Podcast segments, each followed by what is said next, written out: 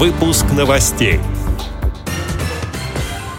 Ингушская региональная организация ВОЗ продолжает активное сотрудничество с органами власти по вопросам социальной поддержки незрячих. Президент ВОЗ Владимир Сипкин выступил в Государственной Думе на открытии выставки, приуроченной к Международному дню инвалидов. Теперь об этом подробнее. В студии Антон Агишев. Здравствуйте. 6 декабря в здании Государственной Думы Российской Федерации открылась выставка картин художников с ограниченными возможностями здоровья и тактильных панно для слепых и слабовидящих людей. Мероприятие было организовано Координационным советом по делам инвалидов Общероссийского народного фронта и Фондом поддержки слепоглухих «Соединение». Выставка состоит из двух экспозиций. Это «Прикладное искусство в Древней Руси» и «Россия. Истоки радости».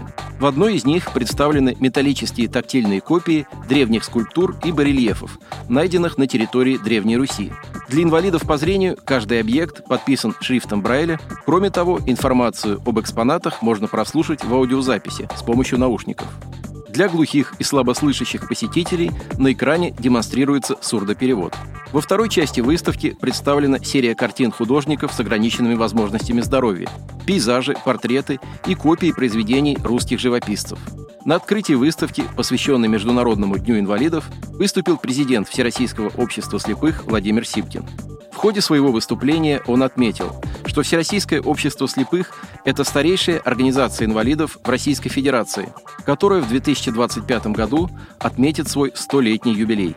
Подобные представленным на выставке рельефно-графические пособия члены общества слепых еще в советское время изготавливали самостоятельно из керамики, пластмассы и гипса. Большая часть продукции передавалась в специализированные детские сады и школы для тотально слепых детей.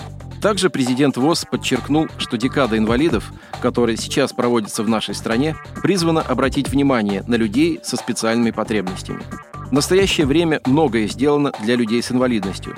В частности, программы «Доступная среда» и «Говорящий город». Но еще многое предстоит сделать. В завершении своей речи президент ВОЗ поблагодарил Координационный совет по делам инвалидов Общероссийского народного фронта и Фонд поддержки слепоглухих соединения за организацию выставки. Председатель Ингушской региональной организации ВОЗ Адам Сагов принял участие в рабочей встрече с заместителем председателя правительства, министром образования Ингушетии Эсет Боковой. На встрече обсуждался вопрос о выделении мест в дошкольных образовательных учреждениях для незрячих детей. Адам Сагов рассказал о практике введения инклюзивного обучения, в рамках которого для слабовидящих и незрячих детей создаются специальные группы и классы. В свою очередь Эсет Бокова отметила, что в Ингушетии есть опыт внедрения инклюзивных групп в дошкольные учреждения для детей с ограниченными возможностями здоровья. Однако групп для слабовидящих и незрячих нет. Министр пообещала провести переподготовку и переквалификацию сотрудников в этих учреждениях и проработать вопрос создания в них групп для детей с нарушением зрения. Также участники встречи обсудили необходимость расширения перечня технических средств реабилитации для отдельных категорий незрячих и слабовидящих том числе для студентов, которым нужны ноутбуки со специализированным программным обеспечением и другие технические средства сопровождения обучения в соответствии с их состоянием здоровья.